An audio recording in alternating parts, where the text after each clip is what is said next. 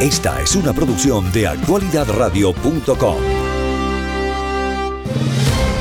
Seguimos con la cobertura especial por la situación en Israel.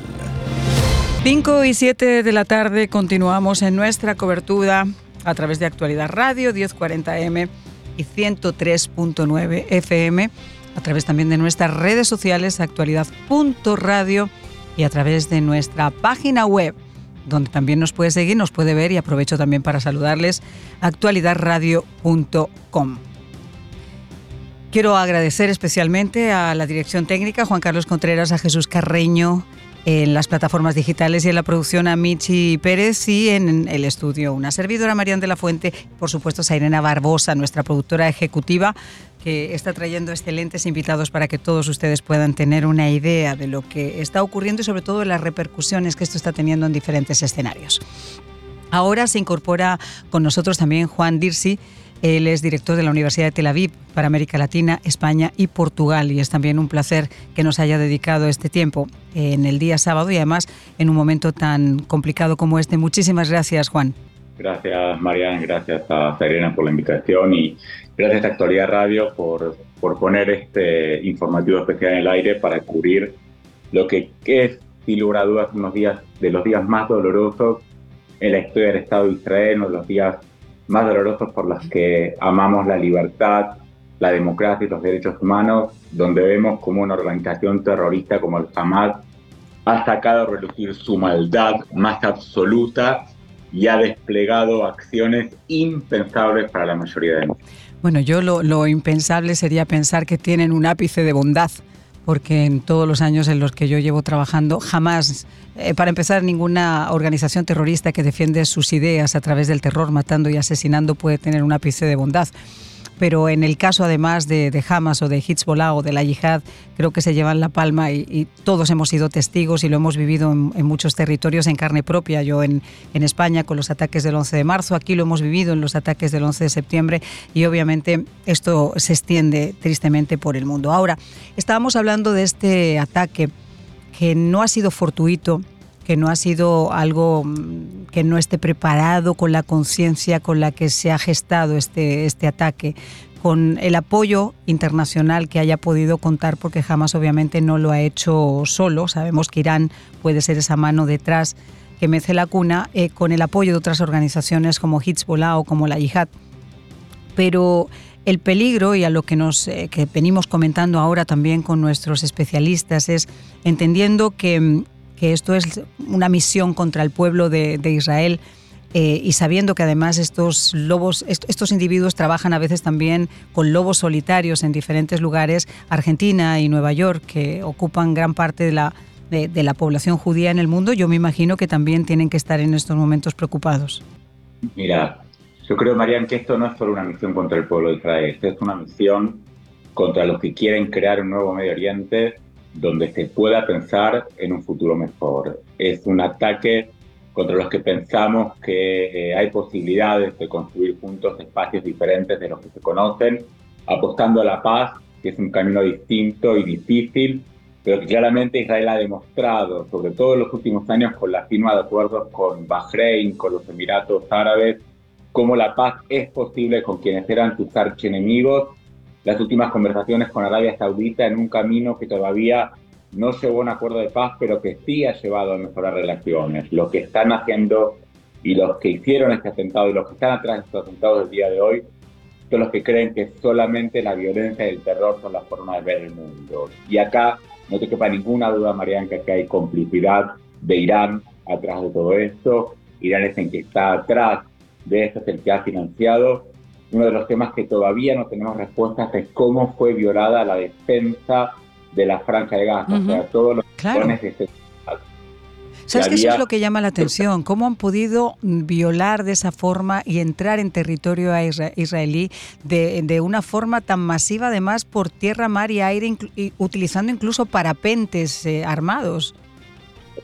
Yo creo, y a plena luz del día. Claro. Yo creo que nos vamos a enterar en las próximas horas realmente de qué es lo que pasó ahí, como también vamos a tomar magnitud y conciencia de la dimensión de este ataque. Si lo ponemos en perspectiva en números de lo que son los números norteamericanos, para tener una idea, estamos hablando que el día de hoy fueron asesinados en, comparación, estamos hablando de, de más de 8.000 ciudadanos americanos, o sea, un ataques terroristas donde hubieran asesinado en unas horas a más de 8.000 ciudadanos americanos, según los números que tenemos hasta ahora.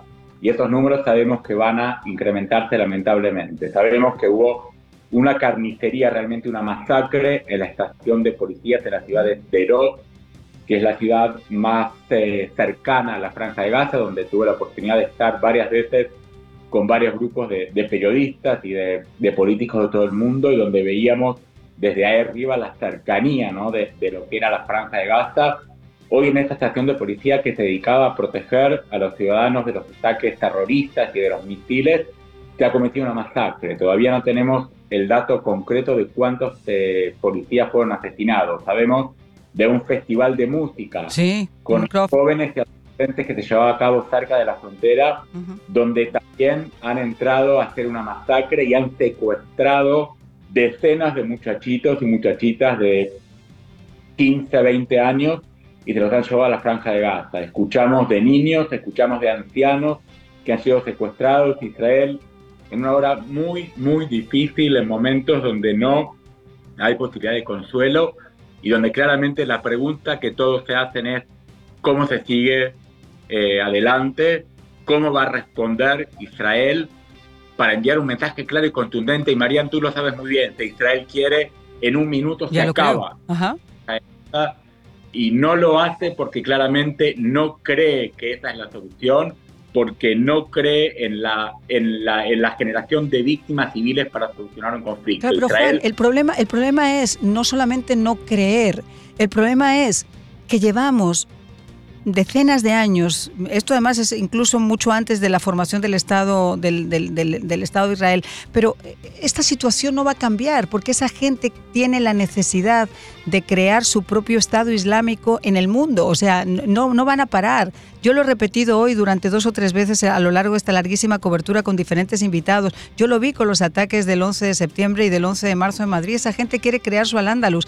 Quieren empezar a crear eh, eh, a través de cédulas eh, que en muchos casos no están dormidas. Lo que pasa es que están esperando al momento oportuno para poder atacar y sembrar el terror, pero esa gente no va a cambiar. Entonces, ¿cómo tú cambias la ideología? ¿Cómo tú puedes cambiar cuando la religión te ocupa el cerebro y te ocupa el alma? Es que aquí, Mariana, el tema es eh, cómo estos grupos terroristas, como el que tú hablabas, no son grupos islámicos, no son grupos pro-palestinos, no son grupos nacionalistas que no hablan de ningún derecho de determinación del pueblo palestino. Aquí hay abusos constantes del pueblo palestino y hay una utilización del nombre del pueblo palestino para la instalación de un Estado Islámico donde no haya nacionalidades, donde las mujeres no tengan derechos, donde las minorías no tienen derechos, donde hay un avasallamiento absoluto de los derechos humanos. Y por eso uno no puede entender cómo pseudo organizaciones o organizaciones que se titulan organizaciones Una de libanesa, Hezbollah libanesa, en el caso de, de, Hamas, defendía, y yo se lo estaba diciendo a nuestra invitada, le dije, no, no, no, pero espera un segundo, esto no es para el derecho de la libertad del pueblo palestino, Estamos hablando de la defensa del pueblo del mundo islámico. O sea, se hacen llamar islámicas, no son pro-palestinas. Y esa, esa es la intención. Uno tiene que entender entonces que están jugando con instrumentos para poder sembrar lo que ellos quieren sembrar en el mundo, obviamente financiados y avalados por quien es su mayor deseo, como en el caso de Irán, que es un régimen teocrático puro.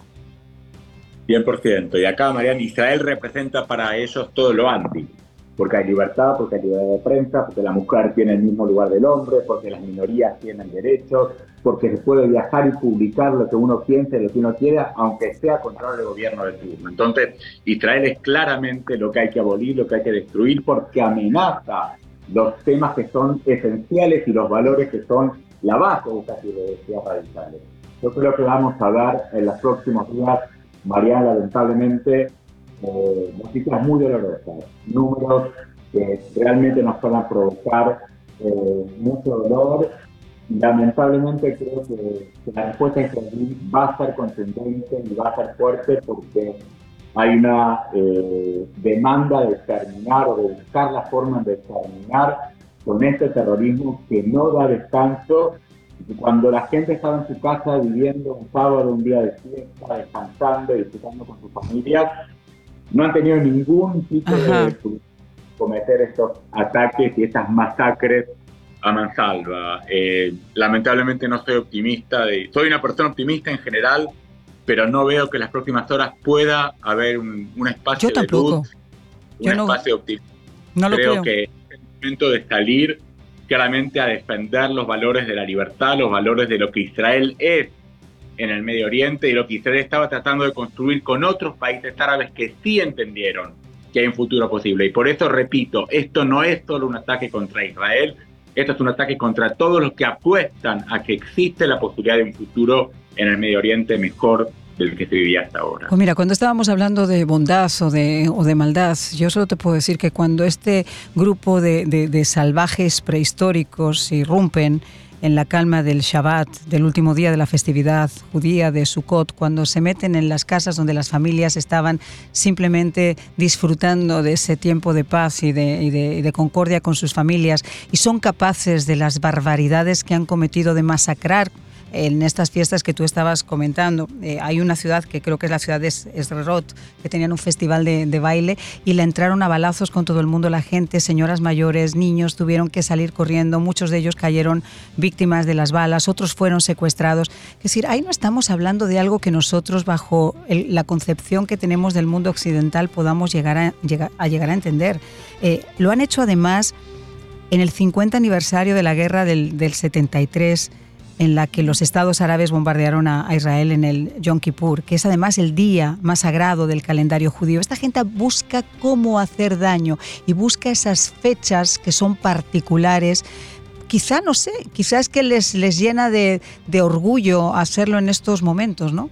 Mira, la verdad que es terrible. Yo creo que tú lo has dicho muy bien. Para nosotros, en los términos en que vivimos, es impensable este tipo de acciones. Yo creo que es la peor pesadilla que alguien pudo haber tenido y yo estaba mirando imágenes, las imágenes que llegan son terribles y llegan de todas fuentes, uno a veces no sabe cuáles son ciertas, cuáles no, pero las imágenes que están circulando son terribles y, y la imagen, la, la, primera reacción es esto es una película de terror, es imposible que alguien pueda hacer esto, es imposible que haya tanto maldad y lamentablemente luego las informaciones corroboran que esto fue lo que pasó el día de hoy, que esto no se terminó porque a esta hora todavía hay eh, lugares donde hay terroristas palestinos sueltos, se sabe que hay casas tomadas todavía donde hay rehenes, están incomunicados, no se sabe todavía hasta dónde penetraron los terroristas palestinos, hay muchos sectores en Israel, muchas zonas que la gente tiene prohibido salir de su casa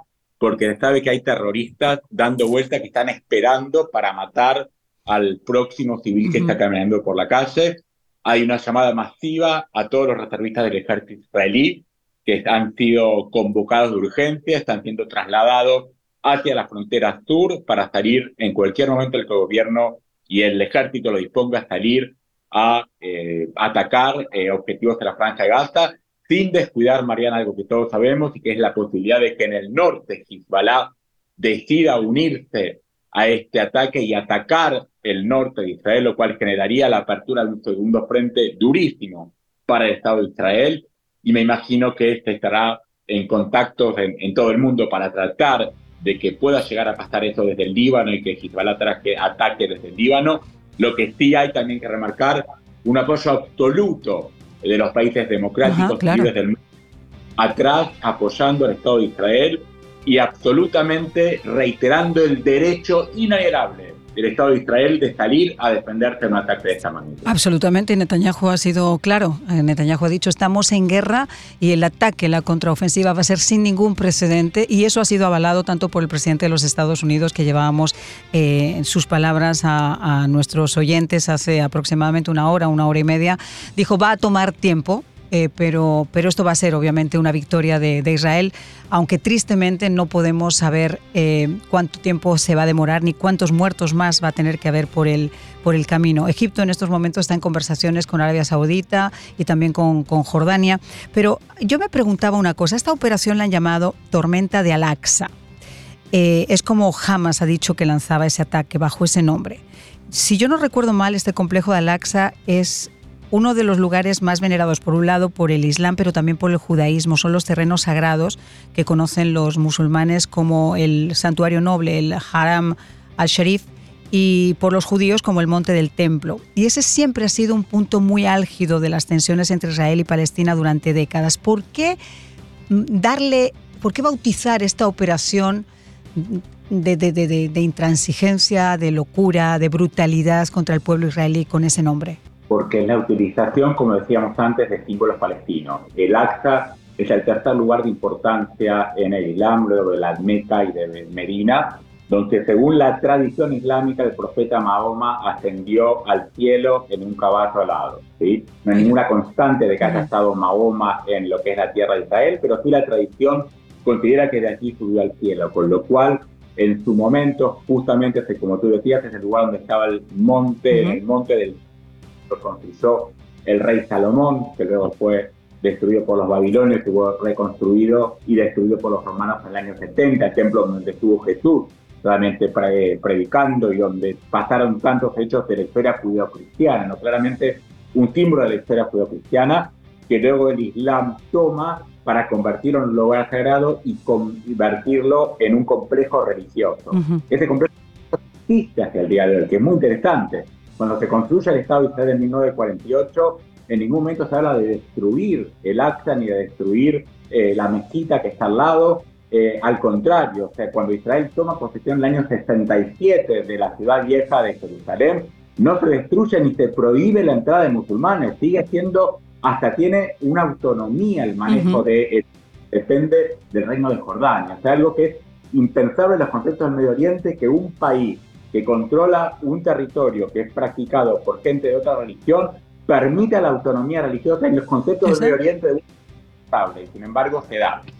Lo que utiliza esa imagen del acta para convocar de alguna manera al fundamentalismo islámico y volvemos con el tema que tú decías, esto es fundamentalismo islámico, esto no es nacionalismo exacto, Exacto. Esto es fundamentalismo islámico y es esa imagen de recuperar los años del profeta, de volver a instalar ese dominio islámico en toda la zona del Medio Oriente y de Europa, y de Europa, como tú también decías. Por eso, Marián, aquí hay una visión nefasta, una visión eh, totalmente eh, homogénea, una visión eh, totalmente dictatorial, una visión totalitaria, una visión hegemónica, una visión fascista de lo que es el mundo donde no existe las nacionalidades y donde no existe la humanidad en la persona. Y lamentablemente hoy hemos visto la peor cara de esa visión en lo que está pasando en Estados Unidos. Tú sabes lo que me llama a mí todavía la atención, que después de que llevamos años viendo, en mi caso, por ejemplo, durante muchos años y he tenido que viajar allá y, conozco y, me ha tocado cubrir las negociaciones entre israelíes y palestinos en numerosas ocasiones. Eh, en ese lugar que estábamos hablando con frecuencia estallan enfrentamientos entre fieles palestinos y las fuerzas israelíes, ¿no? Incluso la policía ha allanado, si yo no recuerdo mal, el, el recinto varias veces durante este último año. Ese complejo está en Jerusalén, en Jerusalén Este que los palestinos quieren como capital de su futuro Estado, que obviamente la mayor parte de la comunidad internacional considera territorio ocupado. Israel se la, eh, supuestamente se la arrebató a Jordania en su guerra de seis días en el 67 y considera tanto a Jerusalén Oriental como a Jerusalén Occidental capital eterna unida. Pero eso forma parte de algo que se ha ido gestando durante el tiempo. Pero cuando ya llegamos al siglo XXI, en la fecha en la que nos encontramos, a mí me cuesta todavía trabajo creer que con esas justificaciones y con las imágenes que estamos viendo del salvajismo que acompaña a estos grupos terroristas islámicos, no pro palestinos, todavía haya un enamoramiento por algunos países de la comunidad internacional y organizaciones tratando de justificar lo injustificable, hablando, por ejemplo, de la supremacía de Israel. A mí me gustaría saber si muchas de esas personas vivieran en un polvorín, como es vivir al lado de, de la franja de Gaza y con la mm, concreta amenaza y además eh, completa amenaza de estos grupos terroristas sobre tu cabeza, ¿cómo tendrían que actuar? ¿Cómo se supone que un territorio se tiene que defender o cómo tiene que defender a su población? Mira, a veces en, Israel se dice que uno evalúa a Israel como si los vecinos fueran Suecia, Finlandia y Noruega. ¿sí? Lamentablemente el entorno que le tocó a Israel de sus vecinos no, no lo puede elegir y lamentablemente eh, son grupos que que miden la vida humana con otros valores, o sea, tienen valores totalmente distintos. Pero repito, se están buscando soluciones y los pasos que se dieron en los últimos años por los acuerdos de Abraham, hablan de que hay, hay un camino posible, hay gente que está dispuesta a transitar ese camino. Están estos, los, eh, los eh, retrógrados, los que solo creen la violencia, los que solo propician el odio como moneda de dominación y de conquista. Y a estos yo estoy seguro que en algún momento los vamos a vencer. El camino es difícil y como dije antes, las horas que vamos a vivir en los próximos días van a ser muy difíciles, pero creo que tenemos la certeza de que vamos por el camino correcto. Vamos a tener que tomar decisiones difíciles todos. Es un momento de estar con Israel y por eso agradezco una vez más. Te agradezco a ti, Marianne, eh, y agradezco a Actualidad Radio por poner este espacio donde podamos hablar un poquito más en profundidad de estos temas, no que simplemente una nota o un reportaje de 5 o 10 minutos, sino la profundidad que merece, que amerita ¿no? un tema de estas envergaduras porque nos afecta a todos, no te quepa Absolutamente. que lo que pasó hoy afecta al mundo de acá en adelante. Por supuesto, afecta a la posible negociación que pudiera tener Estados Unidos con Arabia Saudita, afecta a lo que el mundo debería hacer ahora en contra de Irán, eh, afecta a cómo estamos viendo esa visión a veces un poco deforme, deteriorada, de lo que debe ser hacer una relación o, entablar relaciones con los dictadores y lo más importante, de destinar fondos. Eh, a, esas, eh, a esos países que avalan de alguna forma el terrorismo internacional y que son en el día de hoy responsables de este día negro en Israel. Exacto, exacto. Pero bueno, simplemente gracias una vez más por, por permitirme estos minutos para reflexionar juntos y bueno, y a disposición de ustedes en la medida en que me podamos seguir conversando. Claro que sí, te mando un abrazo. Eh, bueno, nuestro, nuestro sentimiento está con ustedes.